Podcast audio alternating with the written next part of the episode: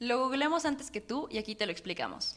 Un espacio donde analizamos las noticias paso a paso para que estés al día. Dejemos atrás lo aburrido de la información e involucrémonos más. Somos Diana Meneses y Karina Caballero, estudiantes de Derecho, Relaciones Internacionales y Ciencia Política, y exponemos el mundo como, no se había hecho antes.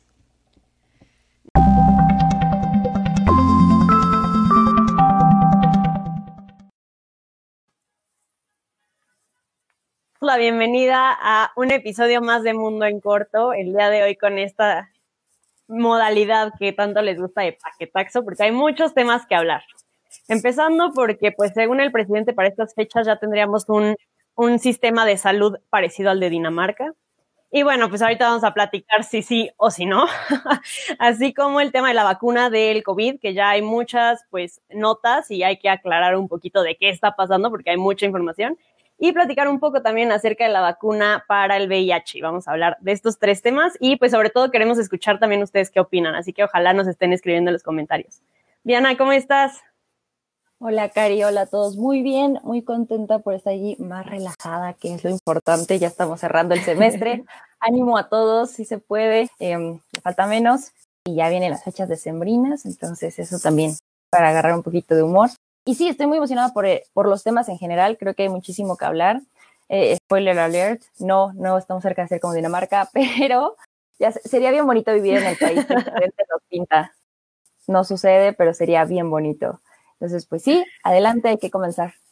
Pues así es, pues como dices, ojalá viviéramos en este país que AMLO nos pinta, porque justo el primero de diciembre cumplió dos años de gobierno y salió a dar un informe que, bueno, hay que decir que no es un informe oficial. Ya habíamos platicado, tenemos un episodio sobre, sobre el informe oficial de los dos años de gobierno, pero bueno, pues salió como a este recuento de los daños. Ay, Diana, ¿cómo lo viste? Bueno, para empezar, eh, aplaudo muchísimo que hicimos un seguimiento bien puntual de lo que se decía durante todo el discurso. Algo que nos sorprendió muchísimo es que para empezar habló tan rápido que nos costó ir transcribiendo de repente todo y yo como, wow, yo esperaba que esto fuera un poquito más despacio. Digo, lo agradezco porque pues fue menos tiempo en la pantalla, pero eh, si se lo llegaron a perder el discurso por si eh, les dio flojera, porque para qué escucharlo y demás, bueno, pues pueden darse la vuelta al hilo de Mundo en Corto y tweets que por ahí yo estuve soltando y pues está todo completo. Lo vi, eh, lo vi muy seguro de sí mismo como siempre, lo cual es siempre bien preocupante porque pues, soltar datos como le encanta, que son otros y diferentes a los que pues prueban la realidad, sí es un problemón, ¿no? Porque de repente se adjudicó bastantes cosas que no le corresponden. Entre ellas, por ejemplo, que el precio de la gasolina no ha subido durante mi administración. Pues sí, porque en el mundo en general tampoco ha subido. Entonces, pues felicidades AMLO, pero no, no es tu logro.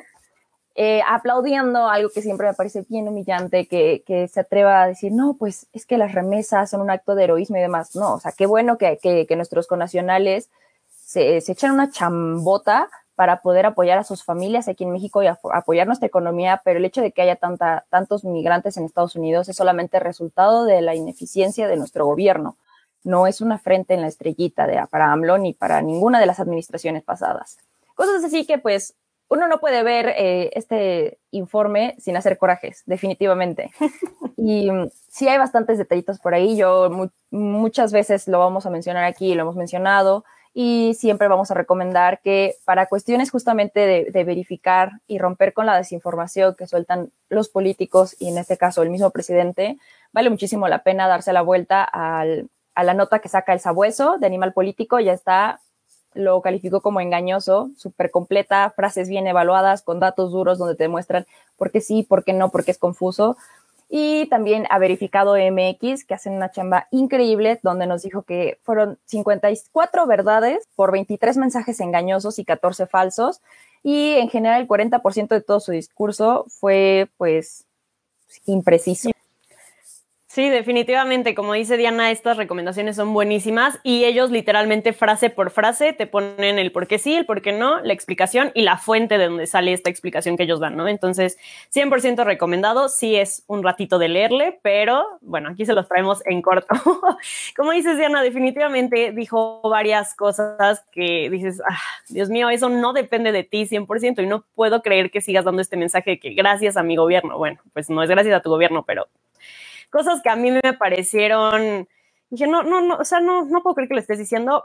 Primero que no estaban rebasados por la pandemia, ahorita vamos a platicar de ese tema, pero sí me pareció algo bastante, pues, insensible hasta cierto punto de que mencionara. Sí le agradece a los médicos y al personal de salud, que obviamente es necesario, también a las empresas privadas por todo el apoyo durante la pandemia menciona que la economía pues ya va para arriba. Él dice que tal vez para marzo ya tengamos el número de empleos que teníamos pues en marzo de este año antes de la pandemia, porque tenemos que saber que pues obviamente muchos se perdieron. Y eso me parece también una nota muy, muy delicada porque pues la economía no está como él dice que está.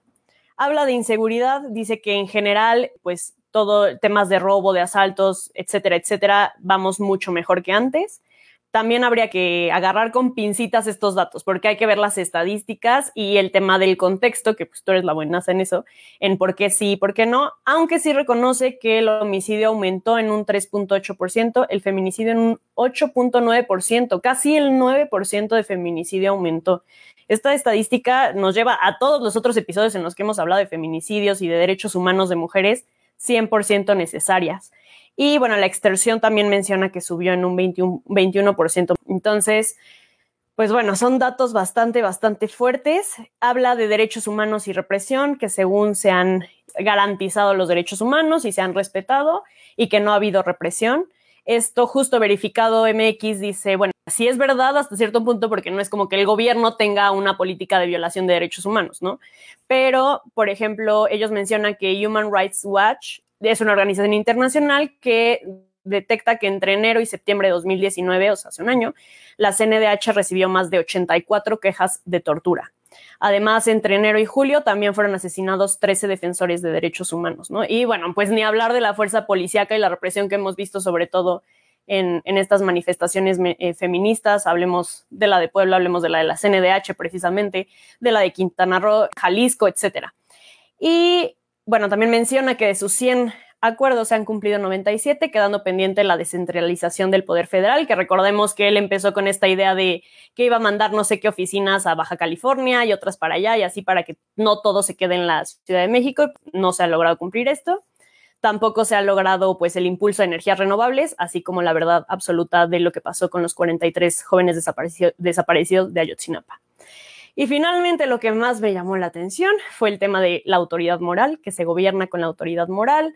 Hace referencia a esta guía ética que sacó hace poco y bueno, pues en general ese es como mi análisis, las cosas que me parecieron como más apantallantes y ni hablar de la pandemia, ¿no? O sea, creo que de eso tenemos que hablar muchísimo porque pues justo la OMS acaba hace poquitito de regañar al gobierno federal. Tú, Diana, ¿cómo lo viste? Cari, pues, ¿qué más decir? Te echaste todo el análisis completo. Yo estoy eh, fascinada porque sí, muy, muy cierto. Cari viene manejando las cifras correctas.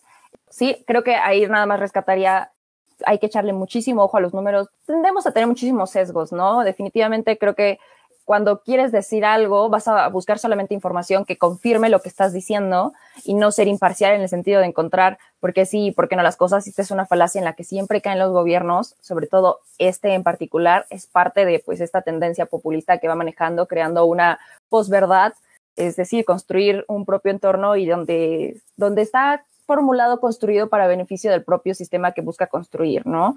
Eh, vaya la redundancia.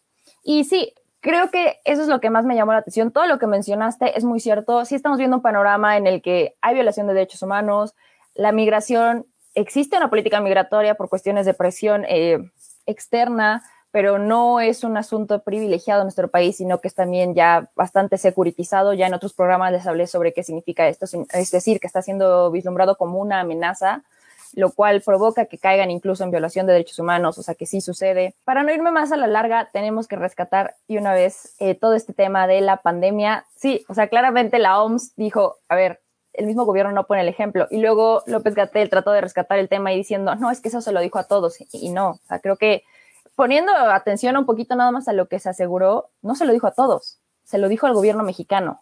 Entonces, ahí sí hay que tener muchísimo ojo estamos bien conscientes de que si el mismo presidente tiende a no estar con un cubrebocas, en su mismo informe la mayoría de los invitados o varios de los invitados no traían cubrebocas. Esto nos dice muchísimo de la poca preocupación que quieren exponer ante un problema que sí es sumamente preocupante, que venimos arrastrando desde marzo y que han sido bastantes meses en los que claro que todos estamos hartos, pero recientemente tenemos un brillito ahí de esperanza, así chiquitito, chiquitito, porque las noticias creo que muchos hemos seguido de cómo van las vacunas, o sea, creo que eso es lo que más, más nos ha urgido, ¿no? ¿Qué tal va todo el proceso de las vacunas? Y en una de esas penitas sale Reino Unido a decir, ¿saben qué? Ya se decidió, aprobamos toda la petición de emergencia y entonces vámonos con Pfizer, tenemos que empezar con las vacunas y la próxima semana comienzan con 800 mil dosis, que es una buena noticia, que bueno, hay que recordar que pues geográficamente el espacio y pues la población, la densidad poblacional y todo de Reino Unido no es la misma que la de México. Entonces, sí hay que mencionar que la realidad de Reino Unido con la organización de su sistema y demás, pues es muchísimo más óptima que la nuestra mexicana. A pesar de eso, sí hay un brillito de luz porque al mismo tiempo hemos visto al canciller eh, Marcelo Ebrard bien preocupado por mantenernos al tanto de va a haber vacuna y en diciembre iniciamos y ya se firmó y ya esto y el otro. Me parece como medio pre-campaña el asunto porque sí le toca, sí le toca porque son asuntos pues internacionales y todo, pero de todas maneras siempre hemos visto como su posición bien al tiro en estos temas y pues no es la excepción. Entonces, pues, Cari, no sé qué opinas tú de, de la vacuna, ¿no? ¿Te la pones, no te la pones? ¿Qué sabemos, qué no sabemos? Sí, creo que ha sido un tema, como dices, que ha sido muy seguido por los medios. Primero hay que hablar que, bueno, desde, desde el punto de vista científico, no somos científicas ni, bueno, sí, pero sociales, pero pues sí, ponemos a investigar. Y hay que decir que, bueno, los pronósticos no era para que salieran este año, o sea, realmente te dicen que una vacuna para una pandemia de esta magnitud varía dentro de los dos, tres años, entonces realmente está siendo muy rápido, es un tiempo récord, aunque a nosotros obviamente se nos han pasado como 800 días, pues en realidad ha sido un tiempo récord para la magnitud de lo que está sucediendo. Sin embargo, pues sí hay que platicar de muchas cosas. el hecho de que haya vacuna no quiere decir que no hay virus. Y como bien decía Diana, pues es muy diferente que en Gran Bretaña ya se haya aceptado a el contexto de México. La vacuna lo que hasta el momento se sabe es que requeriría dos dosis, o sea, es decir, te la tienen que poner y más o menos a los 20 días te la tienen que reaplicar para que sí haga efecto. Y bueno, pues esto obviamente complica muchísimo la situación. Hablamos otra vez de un sistema de salud en México que prácticamente está pues quebrando de alguna manera y que esto complica el acceso de las personas a la misma vacuna. Obviamente los planes, no solo de México, sino de, todos los gobiernos, es primero pues aplicársela al personal de salud, obviamente a aquellos que tienen contacto con las personas infectadas y poco a poco va a ir bajando hacia la población. Ahora, cosas del manejo de la pandemia en México que, que sí querría mencionar. Entendemos que AMLO no es el único responsable, obviamente hay personal debajo de él, pero es el titular, ¿no? O sea, realmente es quien lleva la batuta y como dice Diana, o sea, la OMS les dijo, oigan, ustedes tienen que poner el ejemplo y no lo están poniendo. Y ahí creo que sí hay muchas opiniones encontradas, porque por un lado dicen, no, bueno, Gatel sí dijo que usen cubrebocas híjole, es que los mensajes han sido muy difusos. Y aunque en un inicio, o sea, incluso yo mencionaba como, bueno, pues no tenemos que esperar a que Gatel lo diga o no, podemos hablar del caso, por ejemplo, de Noroña, que fue al INE y que dijo, pues no, Gatel ha dicho que no me lo ponga, entonces no me lo pongo y no voy a usar esta mordaza. O sea, tienes a un diputado mencionando al cubrebocas como mordaza. Y entonces justo pues la OMS le dijo, lo que pasa es que el pueblo mexicano, si no ve a sus líderes, que son sus gobernantes, con un cubrebocas, pues tiene como pensamientos muy difusos, ¿no? Y, parece tonto hasta cierto punto, pero es real. Y en este sentido, Gatel saca un tuit de un estudio donde dice que los mexicanos somos de los ciudadanos que más usamos cubrebocas, pues por convicción. Entre que sí y entre que no, y entre que Bloomberg saca que México es el peor lugar para la pandemia de 53 países y todas estas situaciones que estamos hablando, pues sí, desde Mundo en Corto les invitamos a seguir cuidándose. Sabemos que ya estamos hartos, sabemos que todos necesitamos ver a nuestros seres queridos y sobre todo ahorita que ya vienen estas épocas que son de tanto apapacho, literalmente, hay que seguirnos cuidando porque la vacuna parece que, que ahí va. La que ahorita está aprobada es la de BioNTech con Pfizer. Y a nosotros, pues lo más seguro es que la que nos llegue es la de AstraZeneca con Oxford, que también tiene un chorro ahí de, de cola que le pisen. Pero, insisto, o sea, no es que vaya a llegar ya en diciembre y nos la vayan a poner a todos. Y, y pues ya nada más como para finalizar mi punto de vista respecto a esta vacuna, hay que mencionar los temas de los daños o los efectos colaterales, porque como les decimos, o sea, las vacunas pues necesitan mucho tiempo para desarrollarse y esto está siendo muy rápido. Entonces, justo ayer platicaba con mi doctora favorita y le pregunté y le dije, oye, a ver, la neta, ¿qué va a pasar? Dijo, pues mira, o sea, claro que hay estos mitos que ya son muy exagerados, ¿no? De te va a salir un tercer ojo y cosas así que ya obviamente no va a pasar pero yo me imaginaba a lo mejor un riesgo, no sé, tal vez un cáncer, eh, infertilidad, este tipo como de efectos pues permanentes, ¿no? Y ella me dijo, bueno, si lo comparamos con el tema de la vacuna de la influenza, pues los efectos que se pueden dar es a lo mejor una meningitis, a lo mejor parálisis corporales eh, temporales, o sea, que se puedan ir con el tiempo mejorando. Entonces, digamos que hasta cierto punto no son tan terribles, no es un escenario horrible, pero obviamente hay que tomar en cuenta que no es un escenario terrible para quienes podríamos costear un servicio de salud médica, no de salud pública.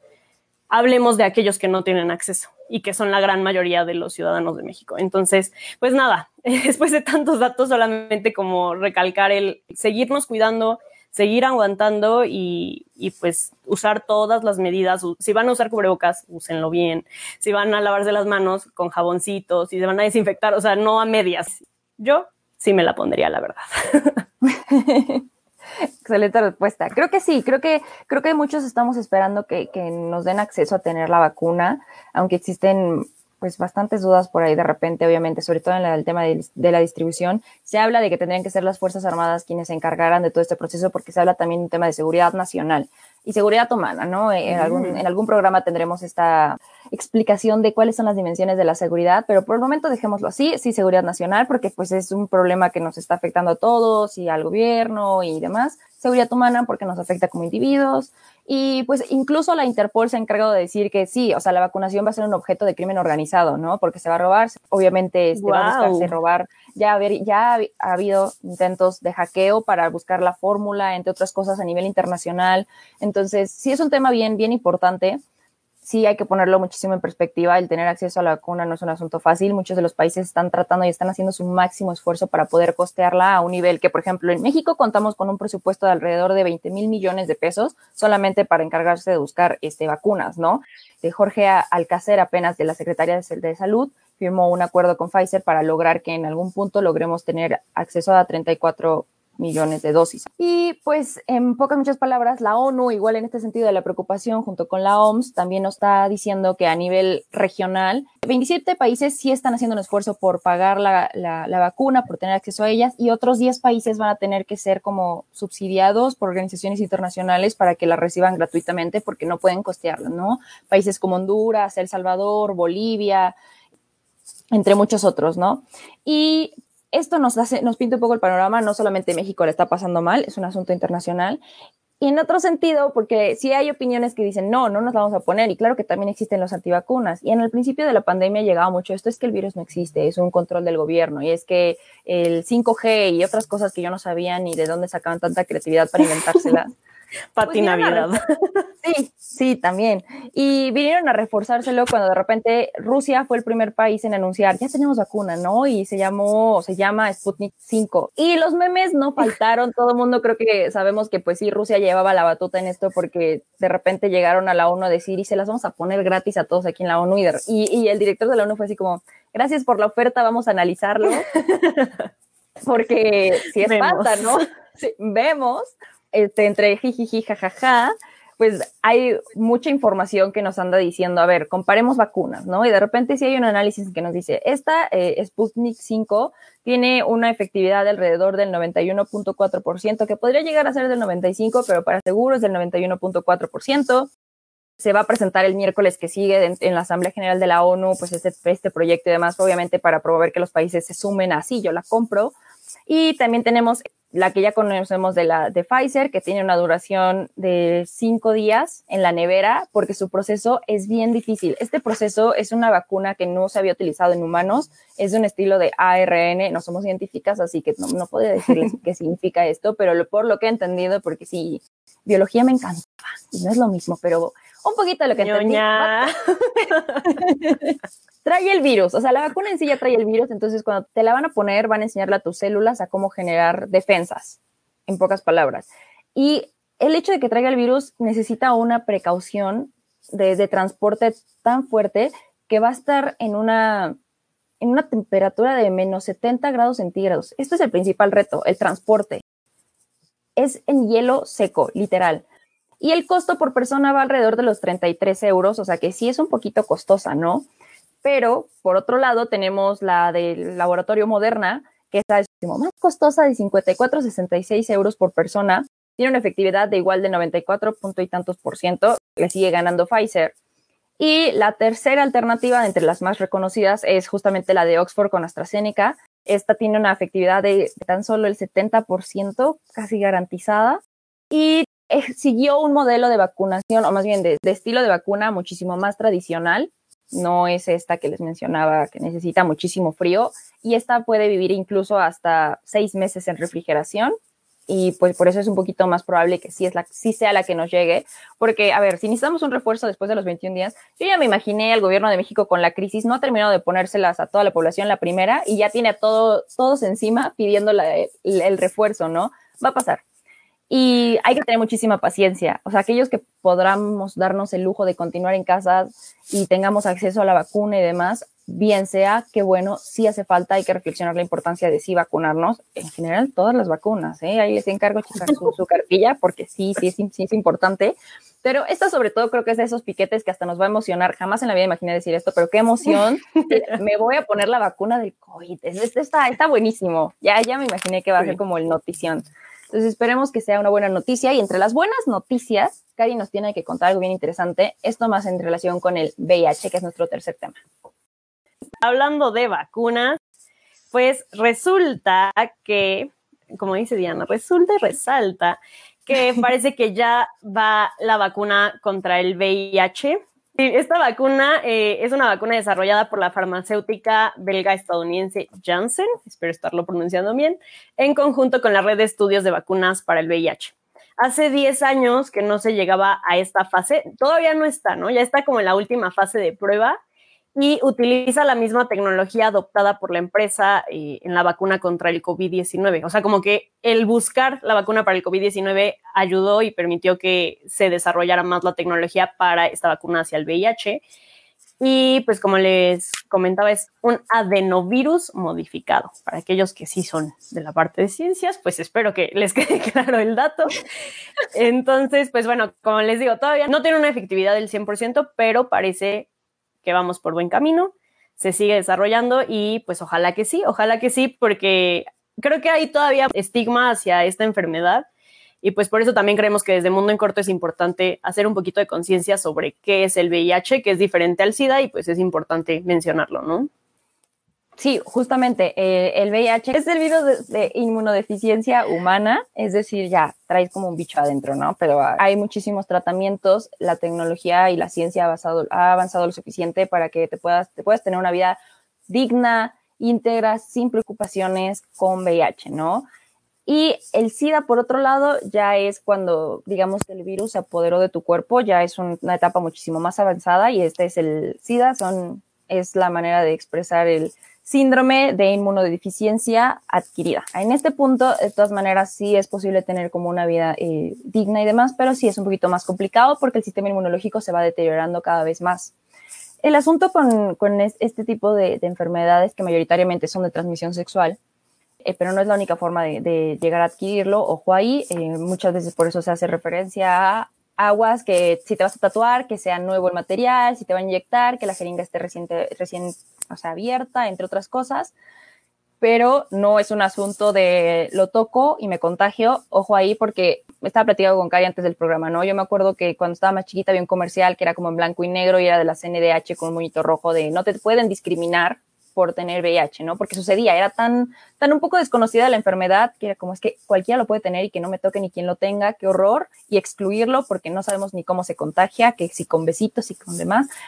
La enfermedad como tal está reconocida como una epidemia internacional, entonces eso nos habla un poquito de la magnitud del asunto y de la importancia de esta noticia que nos estaba comentando Cari. Para irnos un poquito con números bien importantes que hay que conocer para entender la dimensión del asunto, es que, por ejemplo, en, en 2018 había alrededor de 1.7 millones de casos, eh, tan solo de VIH, y fallecieron en ese momento, en, al final de ese año, alrededor de 770 mil personas por SIDA. La región más afectada es, la, es África subsahariana, además de Asia y también obviamente seguimos después nosotros, que es América Latina. Y bueno, prácticamente a finales del 2019, alrededor de 38 millones de personas tenían VIH. En México, por ejemplo, tenemos un panorama igual de complicado porque en este tercer último semestre del 2020 fueron alrededor de más de 6.000 casos reconocidos por infectados de VIH y esto es un 31.2% más que el año pasado. La cosa no está bajo control. Y sí, sí es bien preocupante, pero es alentador saber que hay alternativas. Justamente eh, hace unos días, específicamente, el 1 de diciembre fue el Día Mundial de la Lucha contra el SIDA y justamente este día busca visibilizar la importancia de atender el tema lejos del estigma que promueve, sobre todo porque uno de la, de la comunidad social que se ve más afectada es justamente la comunidad LGBTTIQ por, por este virus, ¿no? Y sí, o sea, de, por sí hay muchísimo, muchísima discriminación que continúa rechazando sobre todo pues a homosexuales. Salen y de repente dicen es que también son de las personas que más están vulnerables a, a obtener este, este virus. Uf, cárgales eso, ¿no? Y en un sistema de salud donde constantemente hay escasez de medicamentos. Todo este año, desde febrero y hasta no hace poco, en noviembre, estuvimos viendo, y en septiembre y noviembre estuvimos viendo marchas y manifestaciones en centros del IMSS porque no hay medicamentos y son costosísimos. Un frasco puede llegar hasta costar seis mil pesos. Y esta, o sea, las enfermedades no distinguen, no distinguen a, quién le van a dar, ¿no? Ni de estratos sociales, ni económicos, ni culturales, ni otra cosa. O sea, le puede dar a cualquiera y sí hay que atender esta situación. Entonces yo, yo celebro muchísimo la noticia, nos da un poquito de esperanza. No hay nada que celebrar el hecho de que estemos en una pandemia, pero estos avances científicos que hayan sucedido por la pandemia es sorprendente buenas noticias que podemos ir sacando de malos momentos. Y pues nada, creo que sí, hacer esta reflexión es bien importante. Hay muchísimo que decir. Empezando por ahí, todo el mundo creemos que SIDA y VIH es lo mismo y no, hay diferencias. Y empezando por ahí, eh, creo que también se ha asociado de alguna forma como a estos temas de promiscuidad sexual y demás. Entonces, eso ha provocado en la sociedad que sea como, no, pues seguro es por estarte revolcando con quién sabe quién, ¿no? O sea, y, y es triste, es triste que se genere así porque como bien dices, pues sí se puede transmitir por vía sexual sin protección, pero también puede ser perinatal, o sea, de mamá a, hijo o hija, o sea, si está embarazada, y por tema sanguíneo, como comentabas, ¿no? De las, de las jeringas y demás. Entonces hay que informarnos un poquito, si quieren conocer más, aquellos que les guste el derecho, les, les, recomiendo el caso Pabellón 13, es un amparo que se dio justo hacia las personas con VIH-Sida porque eran discriminadas en temas de salud en hospitales. Entonces está interesante para que lo busquen en temas de litigio estratégico. Y pues sí, como dice Diana, tiempo recuerdo otra vez, pero creo que lo logramos.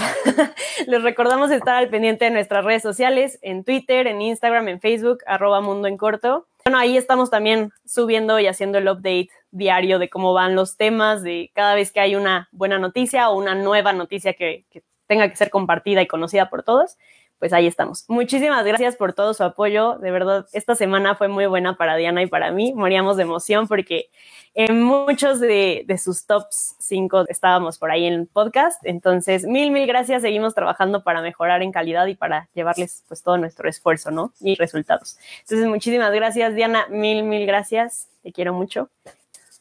Yo te quiero más, Cari. Y a todos, de verdad, gracias por el apoyo.